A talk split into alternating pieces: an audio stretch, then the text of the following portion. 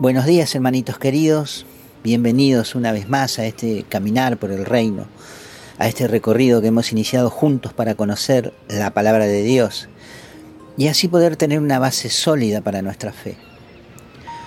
Porque saben ustedes bien que no se puede tener fe en lo que no se conoce. Es justamente el conocimiento de las cosas lo que hace que tengamos fe o no en alguien. Por eso se nos ha vuelto importante investigar, en la medida de nuestra capacidad, la historia del pueblo de Dios, en donde descubrimos ese maravilloso plan ejecutado por la voluntad divina, con el único propósito de salvar nuestras almas de la condenación eterna. Es un trayecto de muchos siglos porque más allá de la realidad del hombre, hay un tiempo fijado y conocido solo por Dios en que los acontecimientos suceden. Por eso en los Evangelios se habla de la llegada de nuestro Señor Jesucristo en la plenitud de los tiempos. Un término que significa que esto sucedió en el tiempo preciso. No podía ser antes ni después. Fue en el tiempo preciso. Pero bueno, desde el comienzo hemos tratado estos temas como se trata a un misterio que intentamos con la voluntad de Dios, por supuesto, revelar. Y Dios ha sido bueno ha querido enseñarnos personalmente, como expresa el libro de Isaías en el capítulo 54, versículo 13. Todos tus hijos serán enseñados por el Señor. A Él la gloria por los siglos. Bueno, hermanitos, estamos ya en el capítulo 21 de nuestro caminar y continuamos en el libro de los jueces y en un tiempo bastante oscuro del pueblo elegido. El libro de los jueces en el final del capítulo 8 nos cuenta que luego de la victoria de Gedeón contra Madián, Israel vivió en paz durante 40 años, mientras vivió el juez Gedeón. Pero cuando éste murió, los israelitas volvieron a rendir culto a los Baales.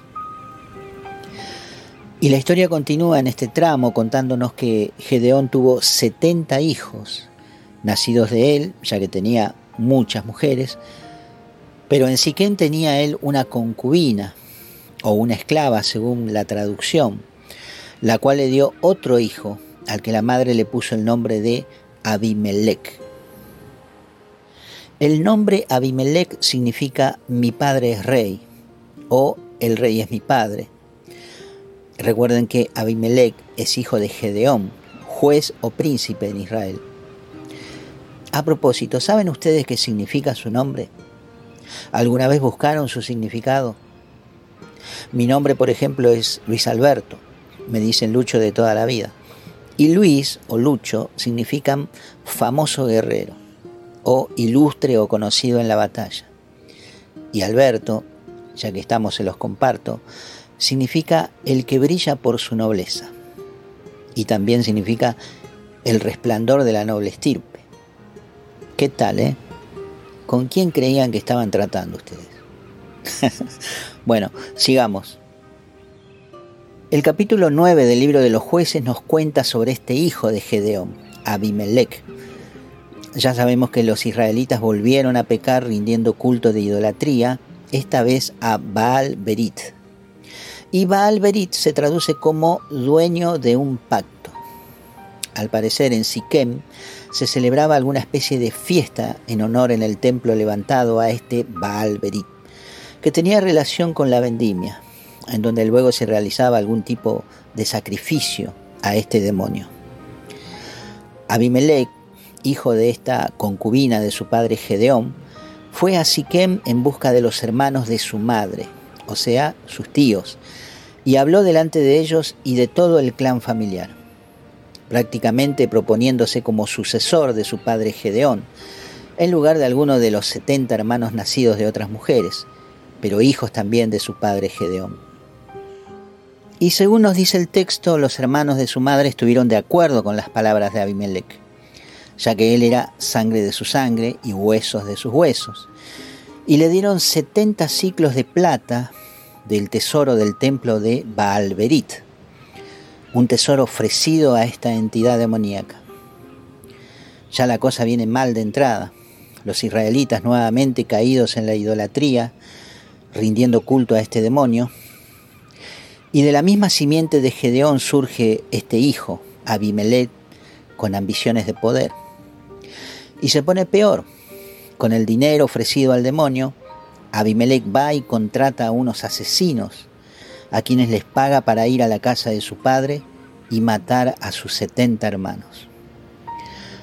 Así lo hicieron, solamente que el menor de todos, Jotam, consiguió escapar y se escondió. Luego de esta sangrienta jugada, todos los que estuvieron de acuerdo con él se juntaron y proclamaron rey a Abimelech. Pero Jotam, el menor de los setenta, quedó vivo y habló al pueblo de Siquén llamándoles la atención por lo que habían hecho. Les dice que traicionaron la memoria de su padre Gedeón y los hace responsables de la matanza de sus hermanos. Que si ellos obraron con lealtad, como aseguraban, que Abimelech sea su alegría y ellos la suya. Pero si obraron mal, que éste se vuelva un fuego para ellos y ellos para él. Jotam no se queda entre ellos, sino que huye y se instala en otra ciudad, lejos del alcance de su hermano Abimelech. Pero al cabo de tres años de reinado, de este reinado de oscuridad e idolatría, las escrituras nos dicen que Dios envió un espíritu de discordia entre Abimelech y los señores de Siquem y terminan odiándose entre ellos. Se preparan emboscadas mutuas, pelean entre sí y Abimelech termina incendiando la cripta del templo de Baal Biret con todos estos señores idólatras adentro. Los muertos llegan a mil hombres y mujeres ese día. Luego marchó contra Tebes, la asedió y la conquistó. Los señores de esta ciudad con sus mujeres se refugiaron dentro de una torre fuerte que había en la ciudad. Abimelech llegó hasta la puerta de esta torre con intenciones de incendiarla igual que en Siquén incendió la cripta. Pero desde arriba de la torre una mujer le arrojó una muela de molino a la cabeza y le rompió el cráneo. Él llamó enseguida a su escudero y le dijo, desenvaina tu espada y mátame, para que no se diga de mí, lo ha matado una mujer. Entonces su escudero lo atravesó con la espada y Abimelech murió.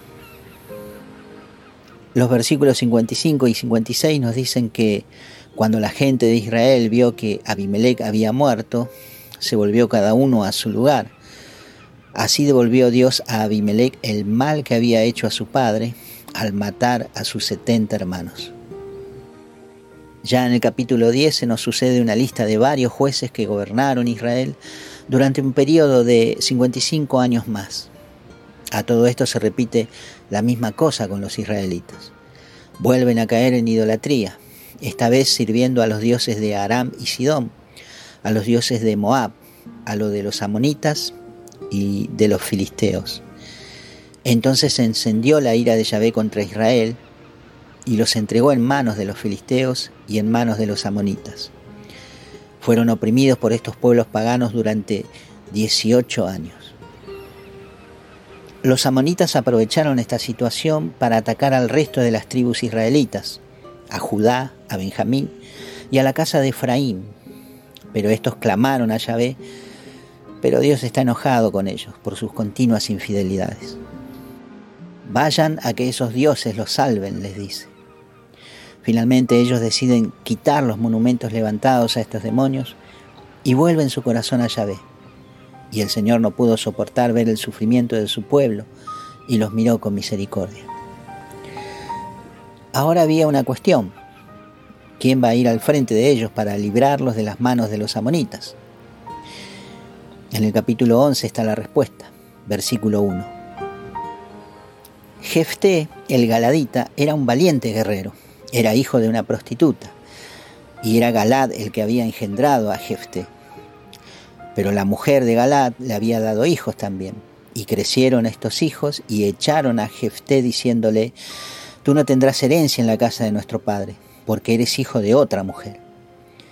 Jefté huyó lejos de sus hermanos y se instaló en el país de Top. Se le juntó a una banda de gente miserable que hacía correrías con él.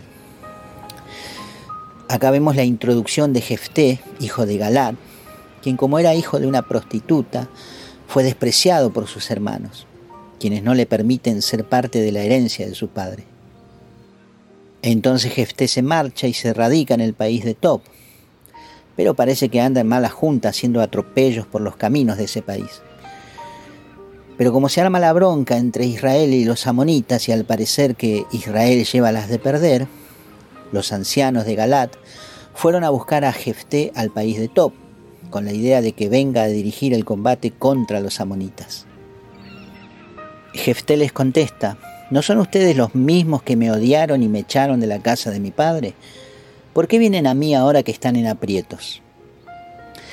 La cuestión es que Jefté acepta, pero con condiciones, las cuales menciona delante del mismo Yahvé. La primera estrategia de Jefté como comandante es mandar mensajeros para resolver el asunto sin que haya más derramamiento de sangre para ninguna de las dos partes. Cada quien explica su punto de vista sobre la situación territorial, ya que esta es la razón del problema pero no quedan de acuerdo y no les queda otra que ir a las armas. Jefté hace un voto delante de Yahvé, diciéndole, si entregas en mis manos a los amonitas, el primero que salga de las puertas de mi casa a mi encuentro cuando vuelva victorioso, será para Yahvé, y lo ofreceré en holocausto. Jefté pasó donde los amonitas para atacarlos, y Yahvé los puso en sus manos. Los derrotó desde Aroer hasta cerca de Minit, 20 ciudades, y hasta Abel Keramim. Fue grandísima la derrota y los amonitas fueron humillados delante de los israelitas. Ahora, ¿qué sucede luego de la victoria de Jefté, cuando llega a su casa y debe cumplir el voto que hizo? Versículo 34 en adelante. Cuando Jefté volvió a Mispa, a su casa, he aquí que su hija, salió a su encuentro bailando al son de las panderetas. Era su única hija. Fuera de ella no tenía ni hijo ni hija. Al verla, Jefté rasgó sus vestiduras y gritó, ¡Ay, hija mía! Me has destrozado. Habías de ser tú la causa de mi desgracia. Abrí la boca delante de Yahvé y no puedo echarme atrás. Ella le respondió, Padre mío, Has abierto tu boca ante Yahvé, haz conmigo lo que salió de tu boca, ya que Yahvé te ha concedido vengarte de tus enemigos, los amonitas. Jefté se obligó a sí mismo a cumplir el voto que había hecho. No hay palabra de Yahvé al respecto. El hecho queda en los registros del libro de los jueces, de un tiempo muy oscuro en que los israelitas vivían en medio de las tinieblas de la idolatría. Y bien, hermanitos, si hay algo que nos queda claro respecto a este tiempo oscuro que nos ilustra este libro, es que la actividad satánica, verán, es la misma que mostró este enemigo en el principio de la historia. Satanás busca ser adorado. Aquí está su intención primera, ser igual a Dios. Pero su culto es mediante estas y otras figuras similares nacidas de la superstición. El libro nos dice que Jefté fue juez en Israel durante seis años más y murió. Muy poco tiempo comparado con los otros jueces. Luego vinieron otros más y la lista es más larga todavía. Y para no perder la costumbre, ¿qué hicieron los israelitas pasado este tiempo?